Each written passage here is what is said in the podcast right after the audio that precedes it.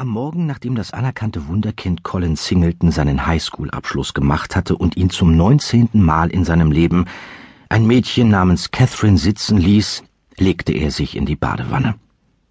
Colin hatte schon immer lieber gebadet als geduscht. Einer seiner Grundsätze im Leben lautete, tu nichts im Stehen, was du auch im Liegen erledigen kannst. Als das Wasser seinen mageren, sehnigen Bauch überspülte, musste er an Archimedes denken. Mit vier Jahren hatte Colin ein Buch über Archimedes, den griechischen Philosophen, gelesen, der in der Badewanne entdeckte, dass Volumen sich durch Wasserverdrängung messen ließ. Es heißt, dass Archimedes, als er die Entdeckung machte, splitternackt durch die Straßen rannte und Heureka rief. In dem Buch stand, dass viele wichtige Entdeckungen mit einem Heureka-Erlebnis einhergingen. Schon damals hatte Colin unbedingt einmal ein paar wichtige Entdeckungen machen wollen und abends als seine Mutter nach Hause kam, stellte er ihr diesbezüglich ein paar Fragen. Mami, kann ich auch ein Heureka-Erlebnis haben? Schätzchen, sagte sie und nahm seine Hand. Was fehlt dir denn? Ich will ein Heureka-Erlebnis, antwortete er im gleichen Ton, in dem andere Vierjährige um einen Plastik-Batman betteln.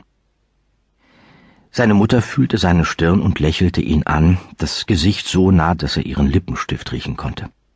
Aber ja, mein Schatz, natürlich bekommst du eins. Doch Mütter lügen, das gehört zu ihrem Job. Colin holte tief Luft, dann ließ er sich am Wannenrand hinabgleiten und tauchte unter. Ich weine, dachte er, als er im schaumigen, beißenden Wasser die Augen öffnete. Ich habe das Gefühl, dass ich weine. Also weine ich wahrscheinlich. Doch ich kann es nicht wissen, weil ich unter Wasser bin. Aber Colin weinte nicht. Erstaunlicherweise war er zu deprimiert zum Weinen. Er war zu verletzt. Es fühlte sich an, als hätte Catherine ihm den Teil, der weinte, weggenommen. Schließlich zog er den Stöpsel, stand auf, trocknete sich ab und kleidete sich an. Als er aus dem Bad kam, saßen seine Eltern zusammen auf seinem Bett. Es war nie ein gutes Zeichen, wenn seine Eltern gleichzeitig in seinem Zimmer waren. In den letzten Jahren hatte es Folgendes bedeutet.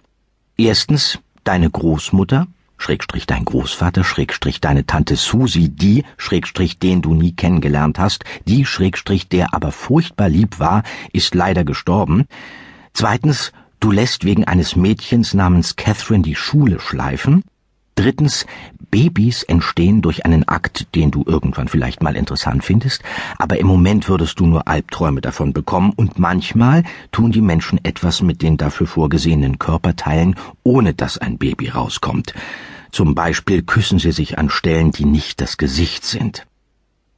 Es bedeutete nie, viertens, als du in der Badewanne warst, hat ein Mädchen namens Catherine angerufen es tut ihr leid, sie liebt dich immer noch und hat einen schrecklichen Fehler gemacht und wartet unten auf dich. Trotzdem konnte sich Colin der Hoffnung nicht erwehren, dass es Fall 4 war, weswegen seine Eltern zusammen auf seinem Bett saßen. Normalerweise war er Pessimist, doch bei Catherines machte er offenbar eine Ausnahme. Jedes Mal hegte er die Hoffnung, dass sie zu ihm zurückkämen. Collins Vater stand auf und kam auf ihn zu. Catherine hat mich auf dem Handy angerufen, sagte er. Sie macht sich Sorgen um dich. Colin spürte, wie sein Vater ihm die Hand auf die Schulter legte, und dann kam er einen Schritt näher und nahm ihn in den Arm. Wir machen uns auch Sorgen um dich, sagte seine Mutter. Sie war eine kleine Frau mit braunem, lockigem Haar und einer einzelnen weißen Strähne über der Stirn. Und wir sind sehr überrascht. Was ist passiert? Ich weiß es nicht, murmelte Colin in die Schulter seines Vaters. Sie ist einfach. Sie hat die Nase voll. Sie mag nicht mehr. Das hat sie jedenfalls gesagt. Und dann stand auch seine Mutter auf und alle umarmten sich. Überall Arme und seine Mutter fing zu weinen an. Irgendwann befreite sich Colin aus all den Armen und setzte sich aufs Bett. Er hatte das dringende Bedürfnis, allein zu sein so schnell wie möglich, als würde er explodieren, wenn sie nicht gleich ging. Wir sollten uns zusammensetzen und deine Möglichkeiten abwägen, sagte sein Vater.